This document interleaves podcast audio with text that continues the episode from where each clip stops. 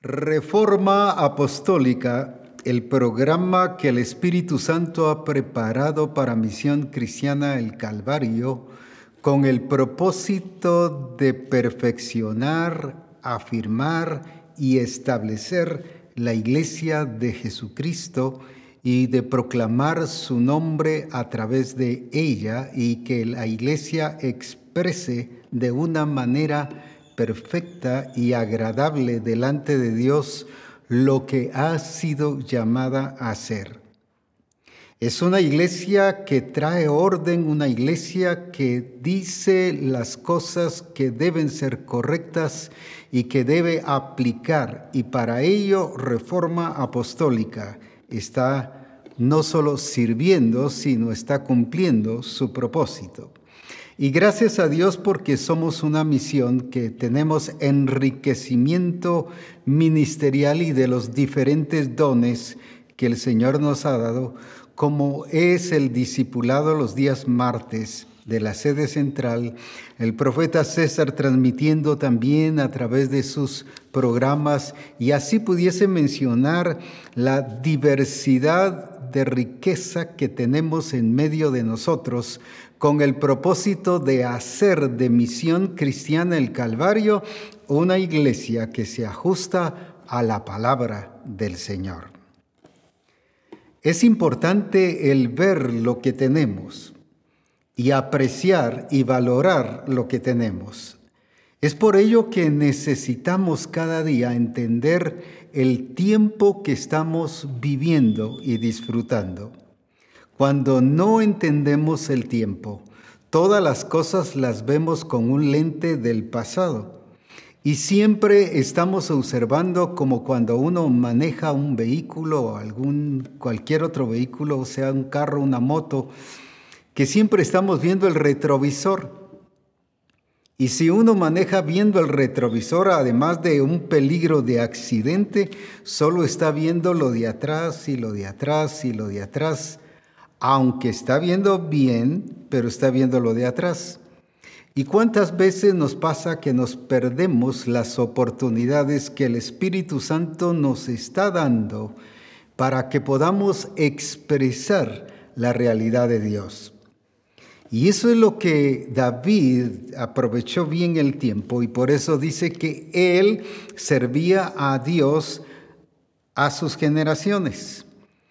Él no ministraba a esa generación como con el entendimiento de una generación pasada, sino con el entendimiento de la generación que el Señor le había dado para ministrarle.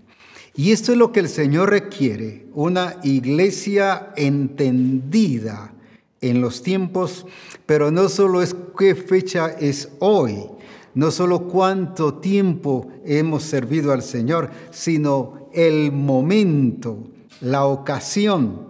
Eso es lo que el Señor quiere que nosotros sepamos aprovechar. Y algo que nos enseñan los profetas, los patriarcas y todos los demás siervos que están en la escritura que nos narran cómo entendieron el tiempo. Por eso leamos aquí en 1 Pedro capítulo 1 y versículo 10 y veamos qué es lo que nos dice, pero lo que nos dice a ti y a mí como misión cristiana el Calvario. Leámoslo entonces. Los profetas que profetizaron de la gracia destinada a vosotros, inquirieron y diligentemente indagaron acerca de esta salvación. Una vez más, los profetas que profetizaron de la gracia destinada a vosotros, no a ellos, a nosotros, inquirieron y diligentemente indagaron acerca de esta salvación. Veamos bien esto entonces. Los profetas y los patriarcas y todo lo que nos dice en el Antiguo Testamento tuvieron la promesa, pero la promesa de lo que nos pasaría a nosotros. Dice de lo que sucederá a vosotros, no a ellos. Ellos entendieron que estaban hablando no de algo que les iba a pasar a ellos, sino de algo que iba a suceder a través de Cristo por medio de ser iglesia de Jesucristo, cuerpo de Cristo, para expresar su gloria y para expresar su poder. Ahora, los profetas tuvieron la promesa, pero nosotros tenemos el cumplimiento de los tiempos. Mire qué diferencia. Y hay quienes viven solo sobre la promesa, es que el Señor me prometió, es que el Señor dice en su palabra, es que el Señor dice que en Éxodo, que dice en Jeremías, que dice en Isaías, y Él dice allí tal y tal cosa, y estamos dependiendo y viviendo de un tiempo de promesas cuando la Escritura nos dice en Gálatas capítulo 4, y allí exactamente nos está diciendo sobre la importancia de que entendamos que el tiempo ha cumplido en Cristo, se ha cumplido en Cristo Jesús. Leamos entonces ahí en Galatas capítulo 4 y veamos qué dice. Así también nosotros éramos niños, estábamos en esclavitud bajo los rudimentos del mundo. Éramos niños, pero cuando vino no cuando va a venir, no cuando vendrá. No está hablando de futuro, vino, o sea, ya es un hecho. El Señor nos está hablando de cosas que son un hecho, que son realidades. Cuando vino, una vez más, cuando vino, y otra vez cuando vino, ¿qué cosa? El cumplimiento del tiempo. Dios envió a su Hijo nacido de mujer y nacido bajo la ley, cuando vino el cumplimiento del tiempo. Entonces, todas aquellas promesas que él hizo a través de los profetas y lo que nos menciona en la escritura que iba a suceder en relación a la iglesia, dice la escritura que fue cumplido en Cristo. Cristo es el cumplimiento del tiempo, el cumplimiento de las promesas. Entonces, ¿qué es lo que la iglesia está viviendo y está esperando? Si está esperando las promesas, quiere decir que está viviendo en un tiempo pasado, pero no en su realidad. Es una iglesia que está desactualizada y por lo tanto no está actualizada. ¿Qué significa actualizarse? No es modernizarse. Algunos porque usan todo lo moderno y piensan que están actualizados, pueden estar siendo usando cosas modernas, pero sin necesariamente estar actualizadas. Qué importante es la actualización, porque no solo tiene que ver con nuestra forma de pensar, con nuestra actitud, con nuestras acciones y las acciones revelan en qué tiempo estamos viviendo.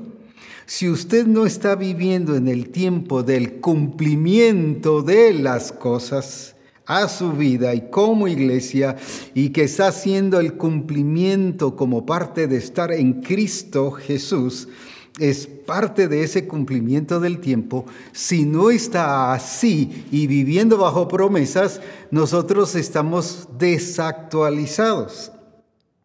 Y es necesario que siempre estemos actualizándonos. Tenemos, por ejemplo, equipos electrónicos, tenemos, por ejemplo, teléfonos, tenemos celulares, tenemos eh, computadoras que hay que estarlas actualizando. Porque si no se actualiza, ¿qué pasa? Se pone lento o si no, llega un momento en que ya no funciona, ya no trabaja. Y así hay muchos discípulos, muchos hijos de Dios, muchos ministros que están trabajando lento, pero no lento por enfermedad, sino lento porque no están actualizados, van lento. Lo explico de esta manera. El pueblo de Israel, que tenía que pasar por el desierto de 11 a 13 días, se tardó 40 años. Y no porque fuese lento en sus acciones, sino lento en relación al tiempo. No lo supieron aprovechar porque todo el tiempo estaban pensando en los ajos, en las cebollas, en los puerros, así como en Egipto. Allá estuviésemos mejor que aquí, aquí vamos a morir en el desierto. Estaban viviendo un pasado. Y eso les hizo no solo lentitud en sus acciones, sino eso produjo que toda esa gente muriese en el desierto. Solo la nueva generación entró a la tierra prometida. ¿Y cuántas veces nos perdemos la bendición de Dios y pensamos que es Dios el que no ha cumplido y que Dios no está cumpliendo cuando somos nosotros los que estamos viviendo en otro tiempo, aunque estamos viviendo en el 2023? Sin embargo, estamos viviendo como en tiempo pasado.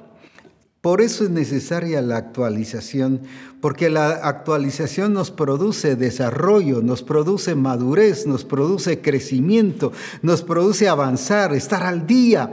Vamos precisamente alcanzando el objetivo en relación al propósito del Señor. Pero una iglesia desactualizada es una iglesia que solo vive de promesas y vive de cosas del pasado, pero no está viviendo su presente. Y encontramos aquí a los profetas que el Señor les da, les revela lo que va a pasar con la iglesia y, y, revela qué es lo que va a pasar con Cristo y en Cristo y a través de Cristo, cómo Dios va a usar a la iglesia como cuerpo de Cristo pero ellos mismos entienden que no es para ellos. Entonces, sin embargo, ellos se quedaron con la promesa, porque no era su tiempo. Ellos entendieron que venía el tiempo, un tiempo preciso donde iba a ser cumplido. Y ahora a través de Cristo, la escritura dice, más venido el tiempo del cumplimiento. Mas cuando se cumplieron los tiempos, a través de Cristo. Entonces por eso es que la iglesia tiene que estar centrada en Cristo y el, vivir en Cristo, Cristo vive en mí y yo vivo en Cristo, no es un eslogan, tiene que ser una realidad que también implica no solo el estar en Cristo, en su diseño, en su propósito, en su plan, sino también en su tiempo en su época de manifestación y expresión de la gloria del Señor y del poder del Señor. Nosotros debemos de ser personas que tenemos que arrebatar y aprovechar el tiempo que estamos viviendo. Eso fue lo que Pablo le reclama, el apóstol Pablo le reclama a la iglesia de Éfeso, aprovechando bien el tiempo porque eran personas que aunque eran muy activas, muy dinámicas, usted le hubiera dado un 100 a esa iglesia de ver su dinamismo, de ver su actividad y de, y de ver cómo era que, que se mantenían haciendo muchas cosas que según ellos el Señor les había dicho que había que hacerlas, les hubiera dado un 100. Incluso cuando el Señor habla en Apocalipsis, conozco tus obras, era una iglesia de obras. No era una iglesia de, llena de pereza y de acomodamiento y que todos estaban eh, en una actitud de estar sentados, sino era una iglesia que trabajaba. Por eso digo que le hubiéramos dado un 100. Sin embargo, tengo algo contra ti. Ahora, no solo porque habían dejado su primer amor, pero ¿dónde revelaron que habían dejado su primer amor? No solo en la indiferencia, sino en que no supieron aprovechar el tiempo. Cuando tú o yo no sabemos aprovechar el tiempo, significa que hay una revelación ahí que hemos dejado, el primer amor. Nos está mostrando entonces que, que, no le amamos como suponemos o asumimos que le amamos. Pero si le amamos, vamos a guardar sus mandamientos. Pero ¿qué mandamientos? No los mandamientos que les dio a otras personas, sino los mandamientos que tienen que ver con su iglesia. O sea, vivir actualizados a lo que Dios quiere que nosotros hagamos. Y es por ello que el Señor requiere que nosotros hagamos una revisión constante de lo que Dios está diciendo para su iglesia. Y al decirlo a su iglesia, te está incluyendo a ti y me está incluyendo a mí. Así que por lo tanto tenemos que ser partícipes de esa gloria de Dios y como dije, tenemos que apropiarnos del tiempo en que estamos viviendo. Tenemos que reconocer qué tiempo estamos viviendo para entenderlo y de esa manera vivirlo adecuadamente, vivirlo según el propósito y según el plan del Señor. Por eso es importante que nosotros como iglesia estemos actualizados. Aquí vemos que los profetas lo que hicieron fue conocer los tiempos. Y ellos entendieron, no, no, no es para nosotros es para otros. Algunos quizás como excusa dicen, no, no, no, es para la nueva generación, yo ya cumplí. No, ese es puro, déjeme decirle, como decimos aquí en Guatemala, puro cuento, pura excusa. Ese es evadir responsabilidad. No estoy hablando de evadir responsabilidad, sino conocer que es nuestro tiempo de actuar. Aún en la vejez fructificarán, dice la escritura. Así que tenemos que dar fruto en todo tiempo, pero este es el tiempo para ti y para mí de manifestar la gloria del Señor. Ahora, cuando entendemos eso y es una iglesia entendida en sus tiempos, entonces entiende qué es lo que le toca que hacer. Porque la pregunta generalmente, y bueno, ¿y qué me toca a mí que hacer? Pues ¿Qué es lo que tenemos que hacer? ¿Por qué surge esa pregunta? Porque no hemos entendido el tiempo y estamos pensando en otro tiempo. Por eso tenemos que actualizarnos y como dije, la actualización nos trae desarrollo, nos trae crecimiento. Veamos uno o dos ejemplos de no estar actualizados. Solo quiero mencionarlos. En Hechos 19 nos habla de la iglesia de Éfeso. Y Pablo llega y se encuentra con unos discípulos allí. Y la pregunta es, ¿en qué pues fuisteis bautizados? Y mire la respuesta, en el bautismo de Juan. ¿Cuánto tiempo había pasado que Cristo había resucitado y había hecho un nuevo pacto y nuevas todas las cosas? Y había pasado más o menos de 15 a 18 años cuando Pablo llega e, a, esa iglesia. 15 o 18 años de estar desactualizados.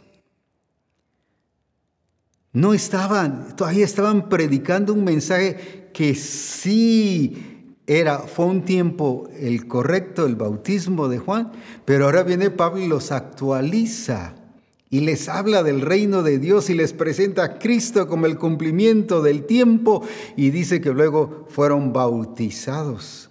No que hubiesen tenido doble bautismo, sino que el otro ya no era funcional. El otro era para aquel tiempo. Ahora tenían que actualizarse. No que aquel solo lo renovaban y lo pintaban de actualización y bueno, pues aquel que se tome en cuenta porque ya, ya lo hicimos y ahora no, tenían que actualizarse.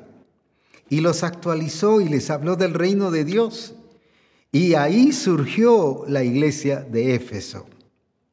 Encontramos también a un Pedro, un apóstol. O sea, esto nos pasa también a ministros por eso hablaba de ministros que a veces servimos y actuamos muy lento. ¿Por qué? Porque la falta de actualización nos hace estar lentos. ¿Qué pasó? Encontramos a un Pedro cuando el Señor le revela el lienzo y le dice, Pedro, mata y come. Y le dice, no, Señor, en ninguna manera, yo no voy a comer nada de eso. Pareciera muy fiel, muy comprometido, pero fiel a su creencia a los ritos de los judíos. Ahora viene entonces el Señor y ¿por qué llamas inmundo? Mire bien, a lo que yo ya limpié. Estaba desactualizado. Estaba viendo inmundo a lo que él ya había limpiado. En vez de verlo limpio, lo seguía viendo inmundo. ¿Y cuántas personas siguen viendo inmundas muchas cosas cuando el Señor ya las ha limpiado. Ahora, ¿qué quiero decir con esto? Desactualizados, aunque después vemos a un Pedro metido, involucrado, sus cartas, primera Pedro, segunda Pedro, qué tremendas palabras y revelación que nos da ahí de Cristo. Se actualizó Y por eso llegó a decir que, que él no pudo eh, entender tanto a Pablo, lo estoy parafraseando, porque decía muchas palabras que difíciles de entender, pero me gusta mucho al leer las cartas de Pedro. ¿Por qué? Porque vemos ahora a un Pedro centrado y dice, somos llamados a perfeccionar, a afirmar, a establecer, sí, a fundamentar la iglesia a través de Cristo ¿Qué pasó? Se actualizó después. Pero mientras estaba desactualizado, estaba viendo, voy a decir, con otro lente, un lente del pasado, y por lo tanto seguía viendo cosas de antes, pero no lo que el Señor quería que ahora, que en ese momento viese. Y así nos pasa a muchos de nosotros. Estamos acostumbrados a nuestros ritos, costumbres, tradiciones, y ahí las conservamos y las guardamos, aunque se nos ha dado la revelación. Aunque se nos ha hablado el diseño, aunque se nos ha presentado el plan y el propósito del Señor, pero seguimos todavía en nuestras prácticas porque lo que hacemos es lo que indica el tiempo en que estamos viviendo, si, si en el presente o en el pasado. lo que, la forma en que estamos haciendo las cosas dice qué tiempo estamos viviendo. La forma en que Pedro actuó, la forma en que la iglesia o estos discípulos de Éfeso actuaron, dieron a conocer qué tiempo era el que estaban viviendo. Y así podría poner un sinfín de, ejemplos de, iglesias o de gente que estuvo desactualizada. Por ejemplo, cuando viene en, en Hebreos, cuando dice la escritura, debiendo de ser ya maestros, no estaban actualizados. Estaban fuera de tiempo, se les había pasado el tiempo. Ya debieron, debían de ser maestros, pero todavía no. Se descuidaron por falta de actualización. ¿Y cuántos de nosotros ya debiésemos ser unos ministros tremendos, fuertes en la palabra, esposas de pastores, siervas de Dios, tremendas en la palabra, que, estemos eh, eh, llenando a las naciones de Cristo, discípulos, una iglesia que cumpla su propósito y su plan? Sin embargo, seguimos allí, limitados, encerrados en el templo. No, no es malo el templo, aclaro el templo sí es bueno, pero no es lo esencial, porque dice, somos luz del mundo, algunos son luz del templo. Algunos son luz del templo, y lo vuelvo a repetir, algunos son luz del templo, pero no luz del mundo, porque están encerrados. Solo explico de esta manera en una forma tan sencilla. Cuando el Señor los sana, ¿dónde se va a testificar? Hermanos, quiero pararme para acá y testificar delante de ustedes. ¿Dónde testificamos? Yo ya di testimonio de lo que el Señor hizo, sí, pero ¿dónde? Estamos desactualizados cuando el Señor nos dijo, vosotros sois la luz del mundo. Primero Él dice, yo soy la luz del mundo.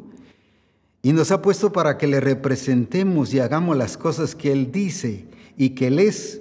Ahora luego después dice, vosotros sois la luz del mundo. Nos ha llamado a hacer eso. Pero ¿dónde es donde damos testimonio? No afuera, no con los amigos. Los, nuestros amigos no saben ni lo que nos pasó. Ni saben ni cómo el Señor obró. Ah, pero los hermanos sí, es que yo ya testifiqué gloria a Dios y hermanos lo digo para la gloria de Dios. Sí, pero lo que no es conforme al diseño no glorifica a Dios. ¿Por qué? Porque somos luces no para el templo, sino luces en relación a las naciones. Y la iglesia tiene que entender que para cumplir eso necesita estar actualizada. Para que dé bien la talla y cumpla su propósito, necesita estar actualizada. Solo una iglesia actualizada alcanza el objetivo, porque si no va a estar haciendo cosas que fueron un tiempo aparentemente buenas, correctas aparentemente, pero que ahora el Señor nos habla en su palabra cómo las debemos de hacer, pero no se producen cambios. Y la actualización no nos lo revela solo el conocimiento que tenga. Ah, ¿cómo sabe? Qué inteligente, cuánta revelación el Señor nos ha dado, cómo el Señor nos ha dicho de su propósito y de su plan, cuánto sabemos. Mire, hágame un examen y va a ver que yo le gano y quizá con 100 se lo gano y le respondo todo lo que el Señor nos ha dicho. Ese es conocimiento. Pero ¿dónde se ve la actualización? La actualización se ve en su ejecución no solo en su conocimiento. Entonces la pregunta es, ¿qué estamos haciendo? Una. Dos, ¿cuánto estamos haciendo de lo que el Señor ha dicho? Porque recuerde que el reino de Dios, Él dijo que en qué consistía. Venga tu reino, pero ¿en qué? ¿Dónde se va a ver? No cuántos predican del reino de Dios, sino venga tu reino y hágase hágase, una vez más, hágase tu voluntad como en el cielo y como en la tierra, así en la tierra. En otras palabras, no es cuántos conocen del reino de Dios, sino cuántos hacen la voluntad del Padre. Eso es el establecimiento del reino de Dios. Entonces una iglesia actualizada es una iglesia que va al ritmo del Espíritu Santo. Es una iglesia que va moviéndose conforme lo que el Señor va haciendo y va diciendo que debe ser y conforme el Espíritu Santo nos está guiando. Es una iglesia que va avanzando no según un orden tradicional o de cultura o un orden eh, de acuerdo al rito, no, es una iglesia que va acorde al ritmo del Espíritu Santo, haciendo las cosas fielmente como el Señor quiere que se haga para cumplir su propósito, para cumplir su plan y para que hagamos lo que el Señor realmente quiere que nosotros los hagamos. Ahora, por eso es necesario una iglesia actualizada, una iglesia que entendamos nuestro compromiso, no solo el tiempo que vivimos, estamos viviendo ahora en el 2023 y ya casi muchos dicen, no lo estoy diciendo yo, ya va a ser casi el fin del mundo. Unos dicen que ya de este año, otros dicen que el otro año y otros dicen que entre tres años. Eso es lo que otros dicen. Yo veo un, Espíritu Santo moviéndose, preparando a la iglesia para que cumpla su propósito y su plan. Y mi responsabilidad como apóstol de Jesucristo para Misión Cristiana del Calvario es preparar a esta iglesia acorde al propósito y al plan del Señor. Entonces necesitamos nosotros entender, pero también no solo entender qué dice Él que debemos hacer, sino cuándo lo debemos hacer. Jesús entendía los tiempos y por eso cuando María en las bodas de Caná de Galilea les dice, eh, vino no tienen, Él les dice, no ha llegado mi hora. No le dijo, sí María, recuerda que tengo el poder y ya, ya ahorita voy a actuar. No habló de poder, habló de tiempo. Y muchos le damos énfasis al poder y es bueno, pero el poder sin el tiempo correcto no funciona. Jesús no sanó al cojo que estaba en la puerta del templo. ¿Por qué lo dejó a Pedro y a Juan? ¿Por qué fue Pedro y Juan el que lo sanó? Si Jesús cuántas veces lo vio y cuántos años tenía él este cojo de estar ahí. Él pudo decir, yo tengo el poder y lo voy a sanar. Ese se hubiera llamado arrebato. Pero como él conocía el tiempo y quienes lo tenían que hacer, entonces no se preocupó, ni se sintió mal, ni deprimido, no sané al cojo, cuántas veces lo he visto al pobrecito. No, no, nunca lo vemos que haya dicho algo así, porque conocía el tiempo. Entonces, ahora vemos a un Pedro y Juan levantan al cojo y la gloria de Dios se manifiesta. Y mire cómo el sistema del mundo fue revolucionado. Algunos piensan que vamos a trastornar al mundo y que vamos a, derribar el sistema del mundo con quejas, con reclamos y con oposiciones y hasta con orar. Porque muchos nos encerramos, oremos porque el mundo está mal, oremos porque el mundo está en crisis y mire todo lo que está haciendo el mundo. Y solo estamos observando y orando.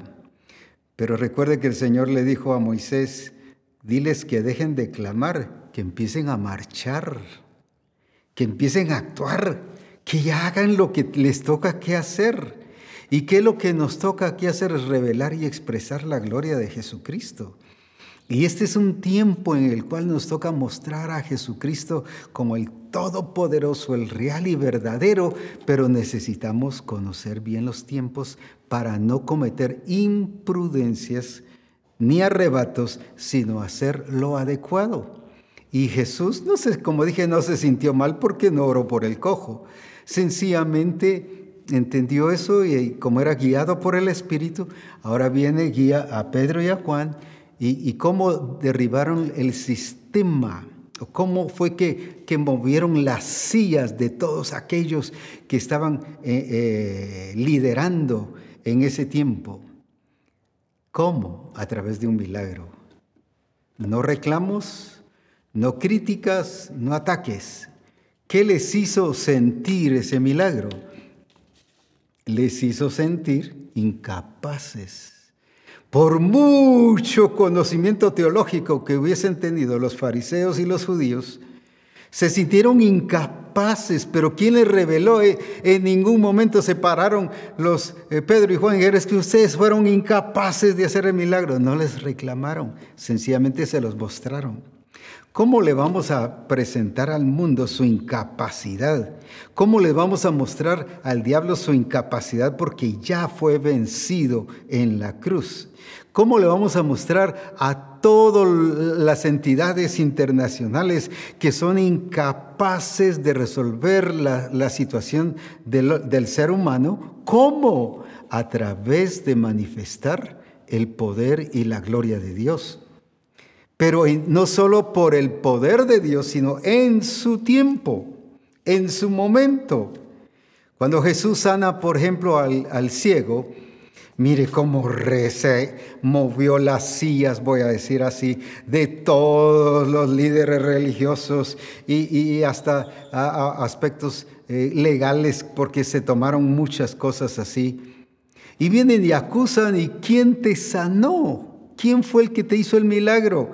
Y quisieron eh, quitarle y ponerle duda en su, en su mente y en su corazón de, de quién era el que le había sanado. Y él dijo, bueno, yo no lo conozco, si ese pecó o no pecó, ese no es problema mío. Lo que yo sí sé es que habiendo sido ciego, ahora veo. Y eso los puso más furiosos. ¿Por qué? Porque los volvió a estos otros, en este caso, en este otro caso, les hizo sentir que el sistema religioso no servía para resolver los problemas del ser humano. Ahora, ¿cómo le vamos a mostrar entonces al mundo que todos sus planes, sus proyectos y que todo no es funcional, no va acorde al diseño de Dios? ¿Cómo? No criticando, no atacando, sino mostrando y revelando la grandeza de Dios. Así de fácil Jesús mostró la gloria del Señor y así de fácil los apóstoles mostraron la grandeza del poder de Dios. Y la iglesia hoy matándose con pensar qué hacer e involucrándose en asuntos de politiquería y en asuntos otros y, cuántas y que piensan que a través de, de un cambio de cultura es que se va a cambiar la vida del ser humano. Es a través del nuevo nacimiento, dice la escritura. Entonces, por eso es que necesitamos entender los tiempos que estamos viviendo, pero el tiempo que el Señor le está dando a la iglesia. Y quiero hablar, hay otros tiempos que menciona la Escritura, pero yo quiero mencionar hoy por lo menos tres. Y quiero que eso nos ayude a entender qué es lo que nos corresponde hacer. Leamos en Hechos capítulo 3, del versículo 18, y vamos a leer 18, 19 y al 21. Leamos ahí entonces qué nos dice. Pero Dios ha cumplido, mire qué lindo. Leíamos en Gálatas el tiempo, el cumplimiento del tiempo mandó a su Hijo. Y ahora dice, pero Dios ha cumplido. Qué hermoso el Dios que tenemos. Así que había antes, así lo que había antes anunciado por boca de todos sus profetas, que su Cristo había de padecer. Pero luego que dice, así que arrepentíos y convertíos para que sean borrados vuestros pecados. Ahora sí, pero ¿por qué? Porque era el cumplimiento del tiempo. Para que vengan de la presencia del Señor. Ahora, ¿de qué tiempo nos está hablando? Tiempos de refrigerio. ¿Y cuáles son los tiempos de refrigerio? Que va a venir arrepentimiento, conversión, los pecados son perdonados, viene libertad, el poder de Dios. Y, o sea, nos está narrando eso, pero dice, ¿qué es lo que va a pasar para que vengan de la presencia del Señor tiempos de refrigerio? Tiempos de refrigerio. Ahora veamos esto. Cuando se habla de refrigerio, es un término que también tiene la idea, voy a mencionarlo así solo por darme a entender, de refrigerador. Y el refrigerador tiene un termostato que regula y actualiza cada momento la temperatura. La enfría y ya cuando está demasiado frío espera, pero ya cuando se ha terminado una parte del frío vuelve otra vez a enfriarlo y mantiene el refrigerador actualizado. Ahora, los tiempos de refrigerio son tiempos de frescura y de delicia de la iglesia, pero hoy encontramos una iglesia, encontramos hermanos, como está hermano aquí luchando, mire, pasando pruebas, mire, pasando etapas difíciles, porque la situación del mundo está difícil, mire, o sea, está pasando crisis cuando la iglesia debe estar en Cristo, no en crisis. Ahora, por eso es muy importante que nosotros entendamos esto. Tiempos de refrigerio, pero no se nota a nivel de iglesia. Familias amargadas, resentidas, frustradas, esposos frustrados, esposas frustradas, pastores frustrados, discipuladores frustrados porque no les crece el grupo de comunión familiar, eh, empresarios frustrados, eh, empleados frustrados, eh, ministros frustrados, porque hay cristianos eh, como ministros también que no han alcanzado, ven que, que dicen algo en los congresos, también los, congresistas dicen algo en el congreso y, no mucho funcionan. No hay mucho impacto, su influencia es, es corta, se frustran. ¿Pero por qué? Tiempos de refrigerio. Algunos no cumplimos la función, voy a decir así, de termostato, sino de termómetro. El termómetro mide, pero no produce frío, no cambia el ambiente. Y hay hermanos, sí, la iglesia está mal, sí, la iglesia no está bien, sí, las familias no están bien, pero no estamos produciendo cambio. Somos hermanos termómetro. No estamos produciendo ningún cambio, eso solo sirve para medir. Y es bueno, porque sí necesitamos cuando hay fiebre, bueno, saber si hay fiebre o no, para tomar las medidas correctas. Sí, es bueno, pero no produce cambios, no actualiza. Nos lleva a actualizar, sí, pero no actualiza, mientras que el termostato sí, nos mantiene constantemente actualizados. El problema de la iglesia es ese, la falta de actualización. nos hace solo estar midiendo la iglesia y escuchamos a un sinfín de hermanos, las familias están mal, el mundo está mal, y hay crisis en todas las naciones, mira, hay guerras en tal parte, se levantó otra guerra en tal parte, mira, allá hay una oposición, mire todo lo que viene y todo lo que ha venido a las naciones. ¿Y qué está viendo la iglesia? No está viendo su oportunidad, sino solo está viendo las crisis. Ahora, ¿todo por qué? Porque no estamos entendiendo que es la oportunidad nuestra de manifestar la gloria de Dios. Pedro y Juan no se pusieron a ver al cojo y pobrecito este, ay Dios, de plano su familia lo abandonó, no lo apoya. Eso es lo que hoy el mundo y el sistema nos lleva a verlo como víctima. ¿Cuánto tiempo que lo hemos visto aquí? ¿Cómo pudiéramos solucionarlo? ¿Qué hacemos?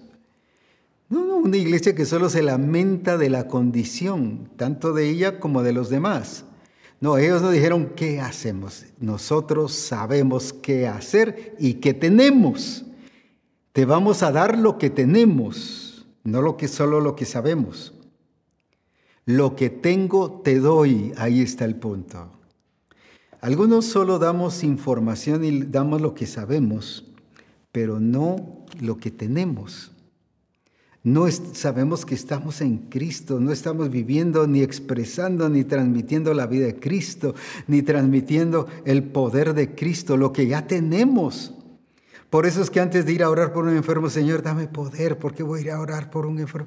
Estamos viendo un pasado cuando dice que ya nos dio el poder, la operación que obró en Cristo Jesús, la obra del Espíritu Santo, dice que opera en nosotros los que creemos.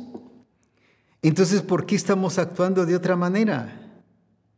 Ah, ellos dijeron, te vamos a dar lo que tenemos, no lo que sabemos otra vez. Por eso es muy importante que sepamos qué estamos viviendo, qué actualización del poder y de la gloria de Jesucristo en su forma de expresión ahora como iglesia de Jesucristo debemos de manifestar y debemos de dar a conocer. Así que tiempos de refrigerio, ¿cómo está tu vida? Hay gente, por ejemplo, familias que se quejan, viene la esposa y dice, es que yo me casé pensando que mi esposo me iba a hacer feliz. O se casa el esposo y dice, yo me casé con ella pensando que me haría feliz. Todo mundo quiere que todos lo hagan feliz. Cuando la felicidad no es de todo mundo, la felicidad es personal, es un tiempo de refrigerio personal. Y eso significa regocijo, gozo, alegría el sentirse bien, realizado, el ver la gloria de Dios. Por eso es que en Juan 1, 49, cuando está hablando, eh, le está hablando a Natanael, mire cómo el Señor lo llevó a actualizar. ¿Y qué le dice allí? Y respondió Natanael y le dijo, Rabí, tú eres el Hijo de Dios lo vio como hijo de Dios y el rey, oh, qué tremendo, de Israel. Pero luego viene el Señor y que le dijo, y respondió Jesús y le dijo, porque te dije, te vi debajo de la higuera, ¿crees? Cosas mayores que estas verás. Dejemos el versículo ahí un ratito. Esa es la posición de la iglesia. Yo quiero ver esas cosas mayores. Estamos viviendo en el tiempo de las cosas mayores. Este es el tiempo de las cosas mayores. Sí, cosas mayores que estas verás, pero mire lo que la posición en que lo llevó. Ahora, ¿qué dice? El versículo 51, y le dijo, de cierto, de cierto os digo, de aquí Ahí le está marcando que cosa un presente, lo actualizó. De aquí en adelante, no es por el pasado. De aquí en adelante, vuelvo a repetir, y eso es lo que hoy le dice el Señor a Misión Cristiana del Calvario. Misión Cristiana del Calvario, de aquí en adelante veréis la gloria de Dios, veréis el cielo abierto. De aquí en adelante veréis el cielo abierto y a los ángeles de Dios que suben y descienden sobre el Hijo del Hombre. Ahora veamos, Van a venir las cosas mayores, pero ¿qué le dijo a Natanael? Primero de aquí, a partir de ahora en adelante, es que vas a ver el cielo abierto. Ah, pero yo quiero las cosas mayores que me dijiste. Sí, pero primero actualízate, colócate, posiciónate en el lugar correcto. Y eso es lo que el Señor le dice a Misión Cristiana del Calvario. De aquí en adelante veréis el cielo abierto, siempre y cuando estemos posicionados en el lugar correcto. Y lo vamos a entender cuál es nuestro lugar correcto cuando entendamos los tiempos. De aquí en adelante le está marcando tiempo. Vas a ver cosas mayores. Misión Cristiana el Calvario va a ver y va a experimentar cosas mayores. Y las va a expresar, pero necesita actualizarse en el momento de Dios, de su manifestación y de expresión de la gloria de Dios. Ahora de aquí en adelante. Eso es nuevamente lo que el Señor nos está indicando a cada uno de nosotros. En otras palabras, ¿quieres ver las cosas mayores? Lo estoy parafraseando. ¿Quieres ver las cosas mayores? Actualízate. Ahora recuerde que la escritura dice, recuerde que la escritura dice, cuando habla de los diezmos, dice que el Señor abrirá las ventanas de los cielos. Ahí nos habla de ventanas. Y en otras partes nos habla de puertas, pero aquí no nos habla ni de puertas ni de ventanas. Aquí nos está hablando de cielos abiertos. En otras palabras, todo está abierto para aquel, lo voy a decir de acuerdo a lo que estoy eh, dando a conocer y el Espíritu Santo está dando a conocer, al que está actualizado en el tiempo de Dios. Algunos oran, Señor, ábreme puertas, Señor, y sí, nos va a abrir puertas para algún negocio o algo. Abre las ventanas, Señor, y sí, producto dice que de dar nuestros diezmos abre las ventanas de los cielos. Pero el que está actualizado, el que está viviendo el presente, el que está viviendo bajo la guía del Espíritu en el tiempo y en el momento del Espíritu, no tiene solo puertas abiertas, ventanas abiertas, sino tiene cielos abiertos. Pero recuerde que le marcó tiempo. No solo le dijo, tú que creíste y que me dijiste que yo era el Hijo de Dios y que iba a ser el Rey de Israel, por eso vas a tener cielos abiertos. Y algunos creemos que por lo que creemos, estoy hablando de puntos doctrinales, que por eso vamos a tener cielos abiertos. Y sí, creer en Jesucristo, creer en su palabra, su diseño y su plan pero le marcó un tiempo, de aquí en adelante. Lo actualizó. ¿Quieres ver las cosas mayores? Actualízate. Con cosas, con tiempos pasados, solo verás cosas pasadas, pero no las cosas que el Señor dijo que iban a suceder para aquellos los que creyesen en Él, que harían cosas mayores que las que Él había hecho. Ahora veamos otra segunda cosa, ahí mismo en Hechos capítulo 3 y versículo 21. ¿Qué es lo que nos está diciendo? Y recuerden que todo nos está diciendo que es en Cristo. Es porque Cristo vino, dice, por eso es que como se cumplió el tiempo y mandó a Jesucristo, ahora veamos qué es entonces. A quien de cierto es necesario que el cielo reciba Dejemos ahí el versículo, a quien de cierto es necesario que el cielo reciba.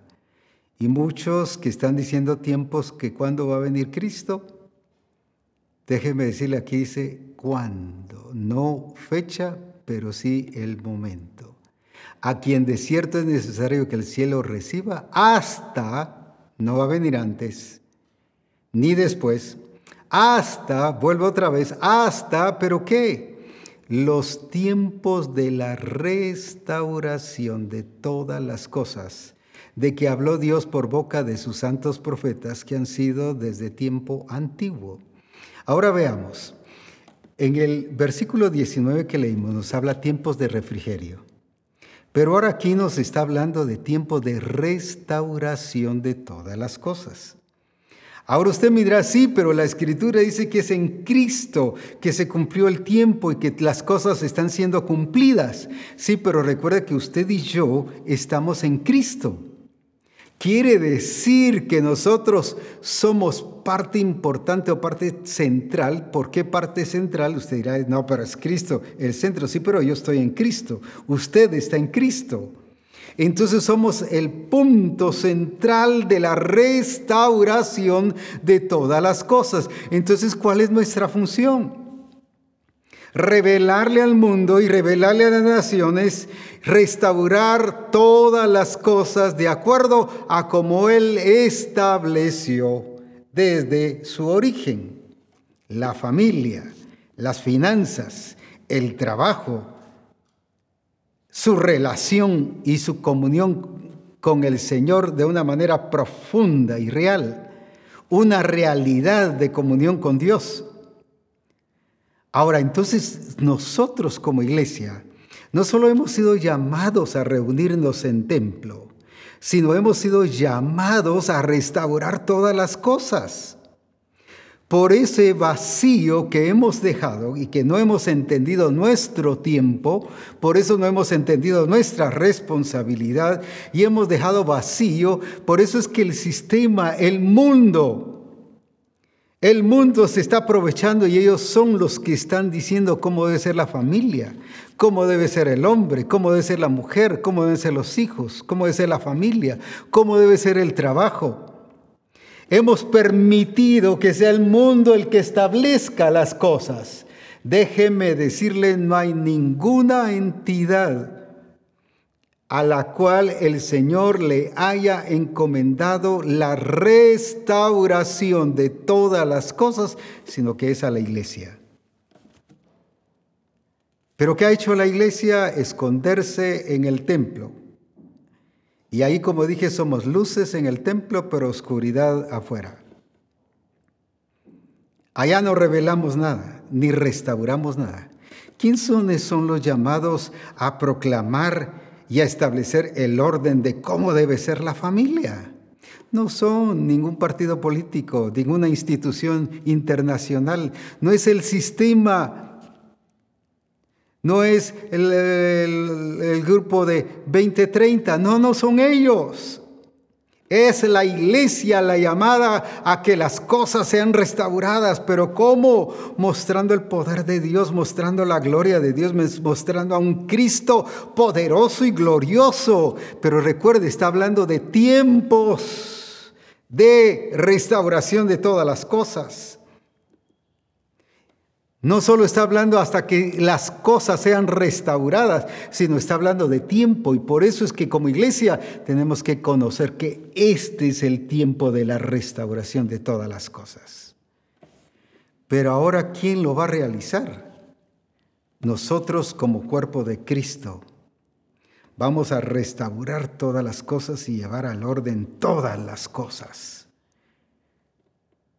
¿Por qué vuelvo a, Pedro y a Juan? Establecieron orden en relación a, mostrar la grandeza de Dios y el poder de Dios, la soberanía de Dios y a mostrar que, que Cristo es Señor sobre la enfermedad, sobre la crisis, que Cristo es Señor sobre cualquier sistema a través de un milagro.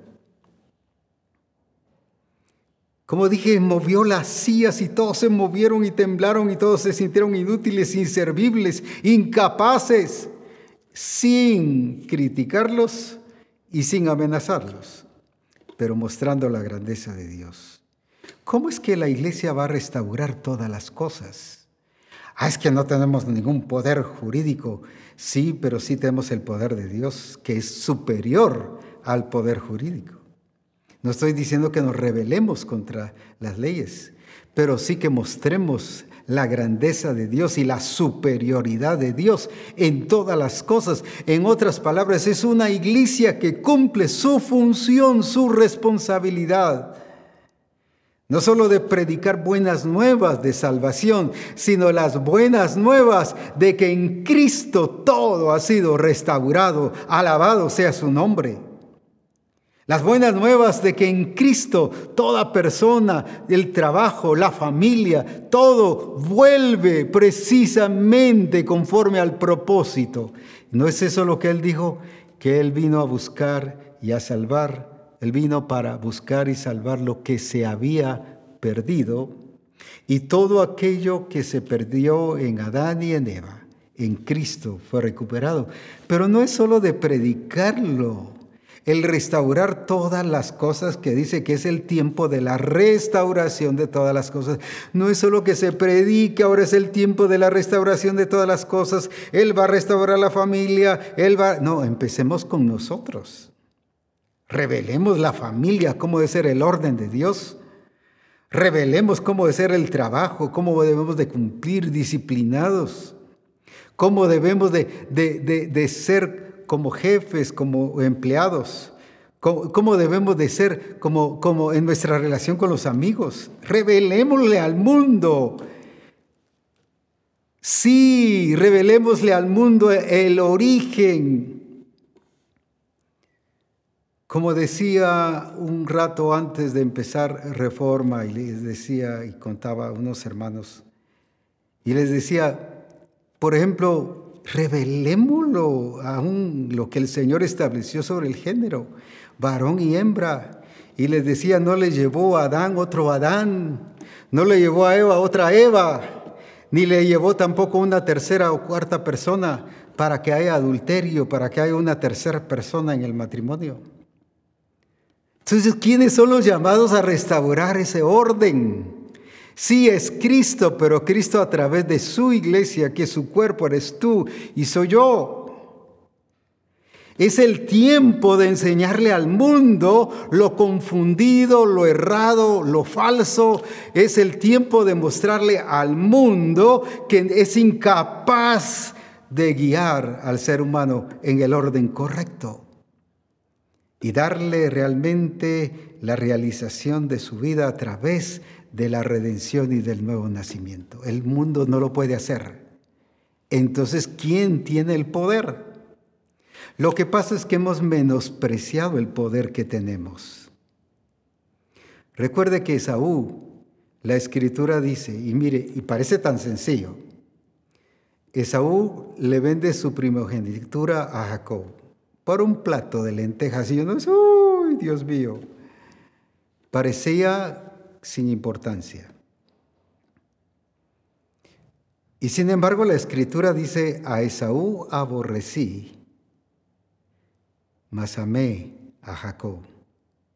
¿Y por qué? Porque aborreció lo que se le había dado. Y déjeme decirle, cuando usted y yo como iglesia no estamos usando el poder, no estamos usando el tiempo, no estamos aprovechando las oportunidades, estamos menospreciando lo que el Señor nos ha dado. La palabra menosprecio significa menos del precio, o sea, no le damos importancia, que fue lo que Saúl hizo. Y usted dirá ahora, y se lo voy a decir en estas palabras, aunque no es así, usted dirá, y solo por eso aborreció a Esaú? Pues déjeme decirle, solo por eso también te puede pasar a ti o a mí. ¿Por qué? Porque menospreciamos lo que se nos había sido dado. ¿Por qué el Señor le habló a la iglesia de Éfeso? Tengo contra ti, tengo algo contra ti, ¿Y por qué le mostró que tenía algo contra ti? Porque había dejado su primer amor. ¿Y qué? Porque había menospreciado lo que le había sido dado. Es por eso que tenemos que aprovechar lo que tenemos. Pedro y Juan dijeron, no, ahora es el momento de usar lo que tenemos, no lo que sabemos. No se pusieron a dar un sermón. Y mira, hoy vamos a darte un seminario sobre sanidad divina y sobre poder de Dios. Hoy vamos a hablarte sobre lo que el Señor quiere hacer en tu vida. No, le mostraron, accionaron, ejecutaron lo que había sido enviado a hacer. Y eso es lo que el Señor quiere en nuestras vidas. Una iglesia que ejecute y que aproveche bien el tiempo. Se la ha llevado la iglesia de muchas palabras, pero poca o nada acción. Es el tiempo que aprovechemos y que no menospreciemos el poder que nosotros tenemos. Veamos la tercera que quiero hablar en Hebreos capítulo 9 y versículo 10. Hebreos capítulo 9, ya vimos tiempos de refrigerio, tiempos de restauración de todas las cosas. Solo esos, cada punto de esos es todo un congreso o todo un seminario, pero lo estoy reduciendo porque usted se va a reunir con el grupo del pastor y lo va a trabajar con los pastores y con la iglesia y van a entender por la guía del Espíritu sobre estos puntos. Ahora veamos entonces de qué nos está hablando ahí en Hebreos capítulo 9 y versículo 10. Ya que consiste Está hablando del tabernáculo anterior y del oficiar con acciones tipo Aarón, ya que consiste solo de comidas y bebidas y de diversas abluciones y ordenanzas acerca de la carne impuestas hasta, hasta, fíjese que en las tres habla de hasta los tiempos de refrigerio, hasta los tiempos de la restauración de todas las cosas, hasta ahora el tiempo de reformar las cosas. Por eso es que reforma es para esto, para cumplir su propósito. Y no es porque ahí diga reformar, por eso es que utilizamos solo el nombre de reforma, sino porque somos llamados a eso no solo para ser reformados, sino para ser reformadores. La iglesia hoy cuanto habla de Martín Lutero, el reformador aquí, él hizo su tarea y qué bueno. Pero no es eso, no es un Martín Lutero lo que hoy necesitamos, es una iglesia que está en Cristo, que va a reformar todas las cosas. ¿Y qué es reformar? Tiene que ver con forma. Reformar es volverlo a la forma inicial. Hagamos al hombre a nuestra imagen y semejanza. Hagamos al hombre a nuestra imagen y semejanza. Entonces está hablando de forma, de imagen. Y reformar es cómo se hacen las cosas. Pero ¿quién les va a enseñar? Fíjese hasta el tiempo de reformar. Y reformar está hablando de una acción que alguien lo tiene que hacer. Usted dirá, sí, pero es Cristo, es el Espíritu Santo, pero ¿a través de quién? A través de la iglesia. Porque es la iglesia la que va a identificar el verdadero diseño y el plan del Señor. Es la que identifica qué es de Dios y qué no es de Dios. No estoy hablando de aquellos que pretenden tener discernimiento y dice eso no es de Dios o eso sí es de Dios. No estoy hablando de ellos, de los que asumen y presumen tener discernimiento y, aprueban cosas solo para sus intereses personales, cosas que son erróneas y las asumen correctas. Y a veces las correctas las indican que están malas. No, no es eso. Estoy hablando de una iglesia que sabe identificar una iglesia reformadora no solo identifica el tiempo, sino identifica el diseño y el plan del momento. No ha llegado mi hora, dijo Jesús. Identificó el tiempo y dónde iba a accionar el poder de Dios y en qué momento. Esa es la iglesia reformadora. Una iglesia que va a transformar a las naciones Es que hemos pensado, déjeme darle la buena noticia, solo, solo estamos escuchando los males del sistema y, y, cómo el mundo está haciendo y todas las noticias van hacia las tragedias y cómo se va arruinando todo y descomponiendo todo.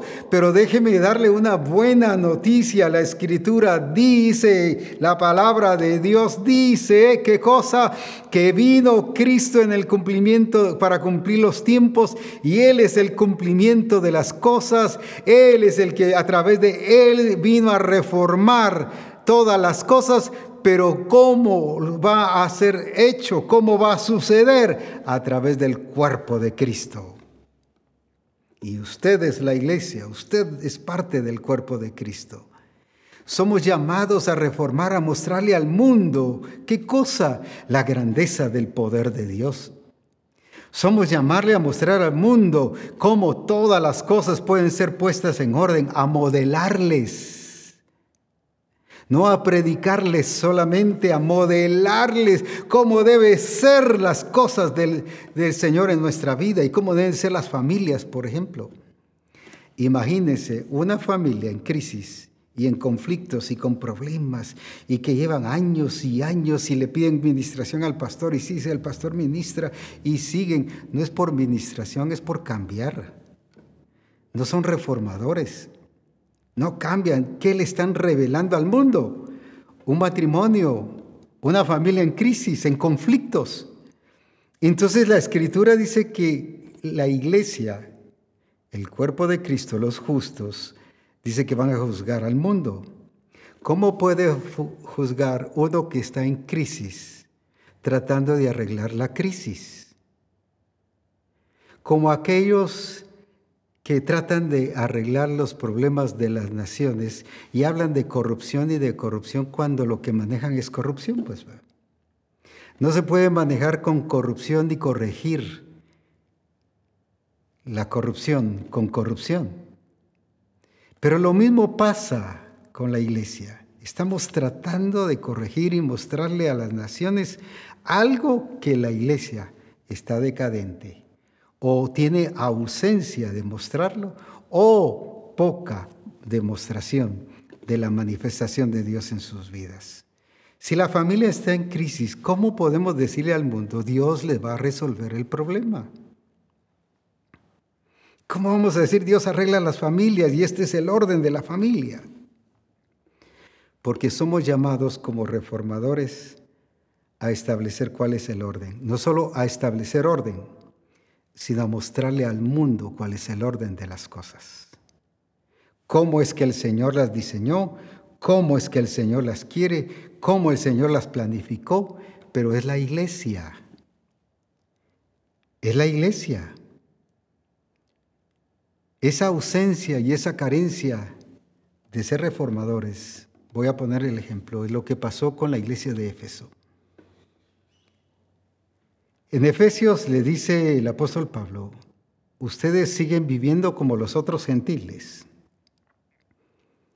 Pero más adelante dice, mas no habéis aprendido hacia Cristo. Ellos estaban mostrando eran iglesia, eran salvos, eran nacidos de nuevo, pero revelando el sistema. Y mostrarle las familias son así, pero de acuerdo al sistema. Porque dice que vivían como los otros gentiles.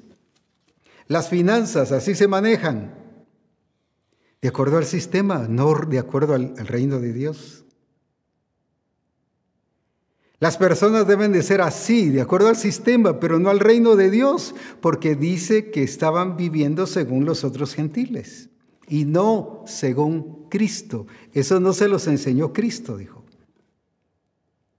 ¿Y cuántas veces la iglesia, aunque está predicando una cosa, pero viviendo otra, estamos revelando y mostrando un diseño equivocado, torcido, un diseño falso, un diseño no establecido por Dios, un diseño que no cumple con darle al ser humano la experiencia y la vivencia de un nuevo nacimiento y de ser transformado. Es por eso que necesitamos entender los tiempos. Nos habla del tiempo de refrigerio, tiempo de restauración de todas las cosas y tiempo de reformar. Habla de reformar, habla de accionar, de gente que va a reformar las cosas, o sea, la iglesia. Eso te toca a ti y me toca a mí, revelarle al mundo lo que el Señor dice. Entonces vemos no una iglesia pasiva ni encerrada ya como aquella amada que vimos en Cantares capítulo 2. ¿Dónde está mi amada? Sal de tu lugar, ven a mi amada. Y era llamada a tomar su lugar y ella seguía allá, escondida entre las piedras, o como alguien dijese en la cueva. Y era llamada a venir y cumplir su responsabilidad. Mira, por estar allá escondida, las zorras pequeñas están eh, por comerse las viñas. Todo porque ella allá escondida. Y así se encuentra la iglesia. Una iglesia escondida en su templo, pero no hacia las naciones. Y Dios nos llama, sí, la iglesia se reunía en el templo, pero por las casas, pero también conquistaron naciones. No se encerraron en el templo. Y cuando lo hicieron, el Señor permitió que hubiera persecución a la iglesia, no a Jerusalén, porque dice que hubo persecución a la iglesia. Unos creen que fue para todo Jerusalén, no fue solo a la iglesia. Ahí dice exactamente, persecución a la iglesia. Ahora, ¿por qué el Señor permitió eso? ¿Sabe por qué permite varios conflictos en las congregaciones? Por los vacíos, para revelarnos los vacíos que nosotros tenemos y que nos hemos encerrado y el enemigo nos distrae con los conflictos internos allí. Y estamos distraídos tratando de resolver y, buscando recursos, no los adecuados, para resolverlos, cuando lo que el Señor quiere es que cumplamos, que cumplamos, que cumplamos nuestro llamado hacia las naciones. Recuerde la escritura que Ana dice la escritura que no daba luz, era estéril, y se la pasaba llorando, deprimida, uff, lamentándose, sintiéndose víctima, viendo a aquella a quien la estaba acusando y burlándose de ella. Y era cierto, se estaba burlando de ella. Pero solo estaba mirando eso, pero no miraba el poder y la gloria de Dios. Y la escritura dice que cuando dio a luz a su hijo, que en este caso fue Samuel, nunca más volvió a llorar y fue a comer y luego dice y se puso a adorar a Dios. Su actitud cambió. Y sabe, el enemigo provoca problemas internos en las congregaciones para que estemos distraídos y que nos peleemos unos a otros y que nos distraigamos que esa hermana dijo, que ese hermano puso, que ese hermano aquí, que ese hermano allá, o que el pastor dijo, que la esposa del pastor dijo, o ellos diciendo de los discípulos, y que nos estemos confrontando entre nosotros, distraídos, para que estemos allí aparentemente buscando una solución del problema cuando estamos olvidando nuestro llamado. Ana dejó de sentirse víctima y de llorar y se puso a adorar a Dios, dice la escritura. Y estaba amargada, porque dice que oró con amargura de espíritu, amargura de alma. Había amargura, ¿Cómo estás? ¿Feliz? ¿Dichoso? No, no, yo no estoy amargado, hermano. Uh, pero tu forma de actuar. A veces nosotros los predicadores predicamos más, no para los demás, sino nos estamos predicando a nosotros mismos. Porque estamos predicando sobre situaciones y amarguras y resentimientos. Lo que está revelando muchos pastores es su condición. Y una vez le dije a un pastor, te escuché predicar Pero escuché que el mensaje no era para la iglesia, sino era para ti mismo. Estabas hablando de ti. No se, no, se mencionó él, pero todo lo que estaba mencionando y su actitud era notorio que era por su condición. Y el Señor lo que quiere es un cambio de actitud porque necesitamos entender los tiempos. Y si no aprovechamos los tiempos, estamos menospreciando no el tiempo, sino los tiempos, las oportunidades. A Esaú aborrecí, mas a Jacob lo amé. ¿Y por qué dice que lo aborreció? Porque menospreció lo que se le dio. La oportunidad que tiene Misión Cristiana el Calvario de revelar tiempos de refrigerio, no de amargura. Ana reveló amargura cuando fue en la presencia de Dios. ¿Y cuántos en la presencia Señor, mira? Y, y sacamos todas nuestras amarguras. En vez de llegar en adoración, entrad por sus puertas con acción de gracias por sus atrios con alabanza. No es ir a llorar nuestras penas, es ir a exaltar el nombre del Señor. Tiempos de refrigerio, de vivir esa experiencia, esa realidad, pero también tiempo de restauración de todas las cosas, que todas las cosas sean restauradas, de acuerdo al propósito y al plan del Señor. Pero ahora no solo es lo que me toca a mí, sino ahora lo que debo hacer yo. Hasta el tiempo de reformar. Reformar. Está hablando de una acción y responsabilidad que te toca a ti y a mí. Y revelarle al mundo y a las naciones el orden establecido por Dios qué es lo que Dios dice en su palabra, vivirlo, mostrarlo, pero también hacerlo notar a las naciones. Los profetas profetizaron de los tiempos, no solo de personas. Y ahora a nosotros nos toca aprovechar el tiempo porque estamos en el tiempo del cumplimiento de los tiempos. O sea, en el tiempo de que se vean realidad, realidades, acciones concretas de lo que Dios es en nuestra vida. Y que por eso nuestro llamado como iglesia es para eso.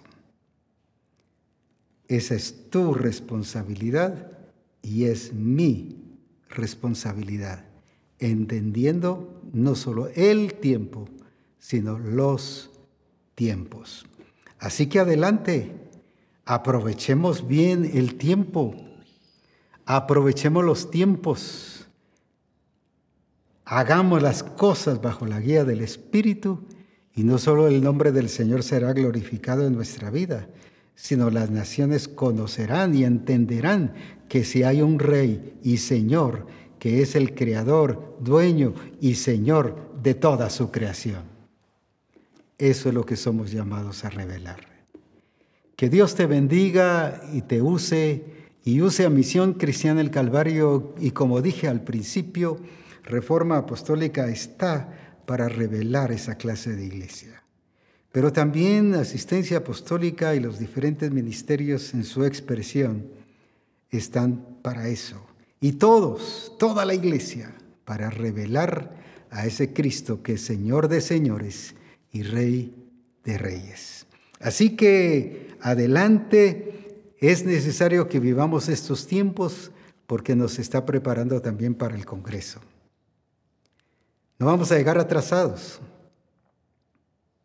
No vamos a llegar atrasados al Congreso, actualizados, para que sigamos viviendo la realidad de la presencia y del poder del Señor.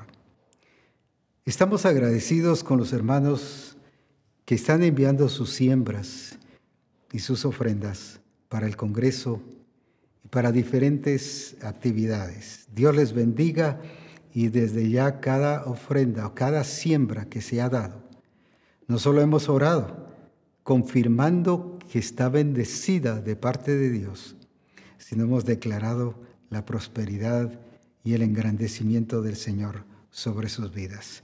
Muchas gracias y a prepararnos fuertemente en el Congreso y juntos disfrutar de la gloria del Señor. Bendiciones.